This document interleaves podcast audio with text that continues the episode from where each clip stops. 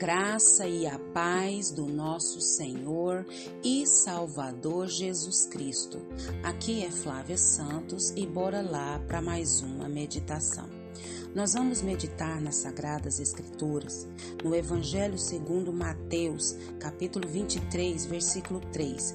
E a Bíblia Sagrada diz: Não façam o que eles fazem, pois não praticam o que pregam. Mateus 23, 3. Oremos.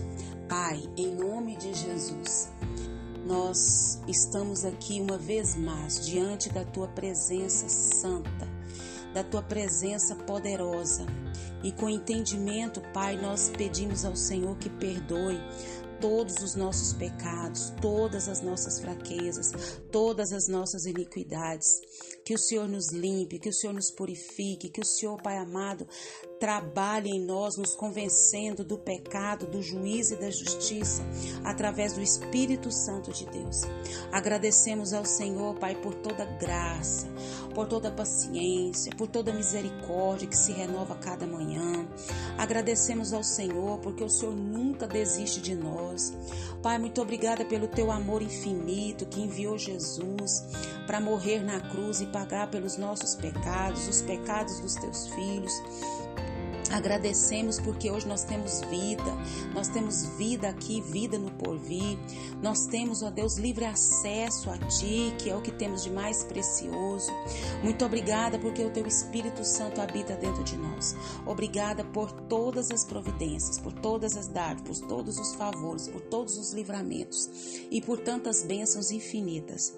Pai eterno, clamamos a Ti pelas autoridades governamentais que a tua palavra nos orienta. Clamamos, ó Deus, por todas as autoridades. Clamamos, ó Deus, por todas que estão sobre a nossa vida. Clamamos, Pai, pelas autoridades governamentais, todas as autoridades do país, do nosso país brasileiro, Pai. Nós clamamos que eles venham ao pleno conhecimento da verdade, que o Senhor, Pai amado, venha os convencer do pecado, do juízo e da justiça. A igreja do Senhor clama, a igreja do Senhor suplica. Meu Deus, tantas crises que tem abatido o nosso país, crise financeira, crise na educação, crise na saúde, crise na segurança, e é tantas crises, meu Pai. O Senhor colocou ali, meu Deus amado, essas autoridades ó, governamentais para que eles cuidem do povo, para o povo. Eles estão ali, eles estão ali escolhidos, Pai. Eles têm essa autoridade para trabalhar pelo povo e para o povo, Pai. Tem misericórdia.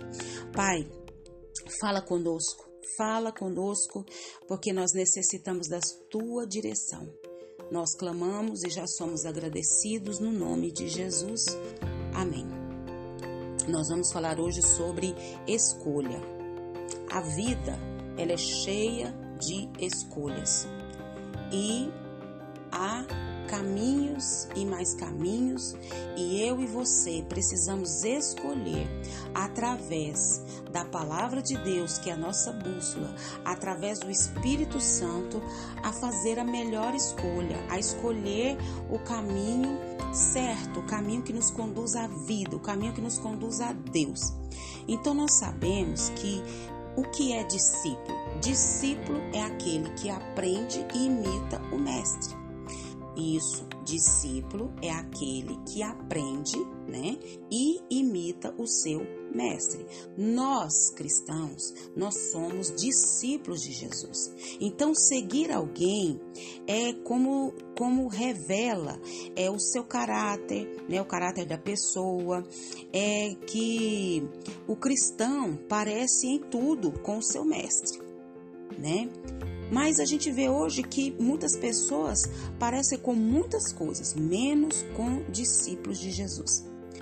Parece que Jesus menos dá a resposta quando mostra aos seus seguidores o tipo de comportamento que eles deveriam evitar para não se parecerem com os religiosos fariseus de sua época. Né? Tem muita pessoa que eles são religiosos, não servidores, discípulos de Jesus. E nesse sentido, Há uma diferença entre o mero religioso e um verdadeiro discípulo de Jesus Cristo. O discípulo de Jesus busca não ser incoerente. É, o discípulo de Jesus é uma pessoa que faz a coisa certa. Não diz uma coisa e faz outra. É, ele faz aquilo que é correto. Então, é isso mesmo. E há muitos que falam uma coisa e fazem outras. Nem tanto, pois longe de ser perfeito, isso. O discípulo de Jesus, ele admite as suas falhas. O discípulo de Jesus, ele admite os seus pecados. O discípulo de Jesus, em vez de esconder-se atrás de um belo discurso, de uma bela desculpa, ele fala a verdade, ele confessa. O discípulo de Jesus também, ele, ele procura não ser hipócrita. E isso, o discípulo de Jesus não é hipócrita. Ele não obriga os outros a fazer aquilo que eles mesmos não praticam. É isso mesmo. O discípulo é totalmente diferente do religioso. Isso, diferente do religioso. O discípulo não vive de aparência. O discípulo de Jesus, ele é autêntico. O discípulo de Jesus não está atrás de autopromoção. O discípulo de Jesus, ele tem o caráter do seu mestre e também tem o poder do seu mestre. E o verdadeiro discípulo de Jesus, ele não é arrogante, ele não é prepotente, ele não tem o nariz empinado. O discípulo de Jesus sabe que tem muito o que aprender e que o título de mestre só cabe a um único, só cabe a Jesus. O discípulo não é autoritário, o discípulo de Jesus não, no sentido de, de abusar do poder que tem, mas o discípulo de Jesus tem autoridade verdadeira.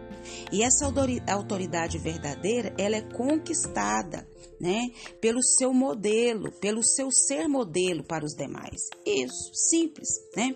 O que sobra para ser discípulo então? sobra para o discípulo ser o que? Servo. O discípulo é servo. O discípulo ele aprende e imita o mestre. Jesus diz que não veio para ser servido, mas Jesus veio para servir. Então, aquele posto que ninguém muito deseja de ser servo, o discípulo ele almeja esse servo. Ele é servo porque por aquilo tudo é que Deus já fez por ele, mandando Jesus, né? E não que a maioria prefere transformar do mestre, né, em lucro pessoal. Mas enquanto poucos realmente querem seguir os passos de Jesus, imitar Jesus, servir como Jesus de verdade.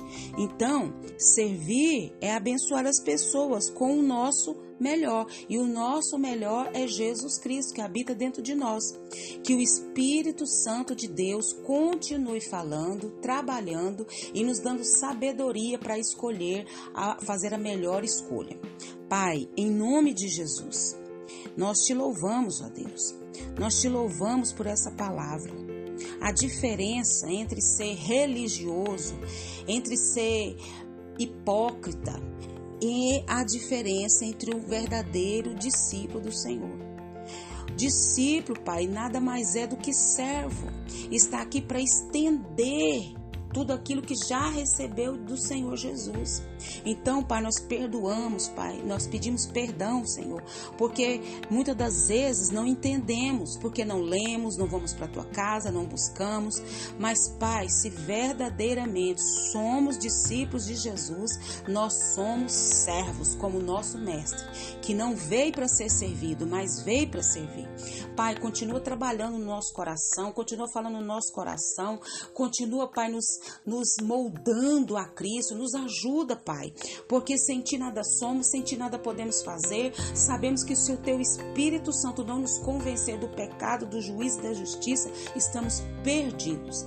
Pai, em nome de Jesus, vá de encontro, Pai eterno, ao Brasil, ó Deus amado, nesses dias de carnaval, Pai. A festa da carne, a festa da concupiscência da carne.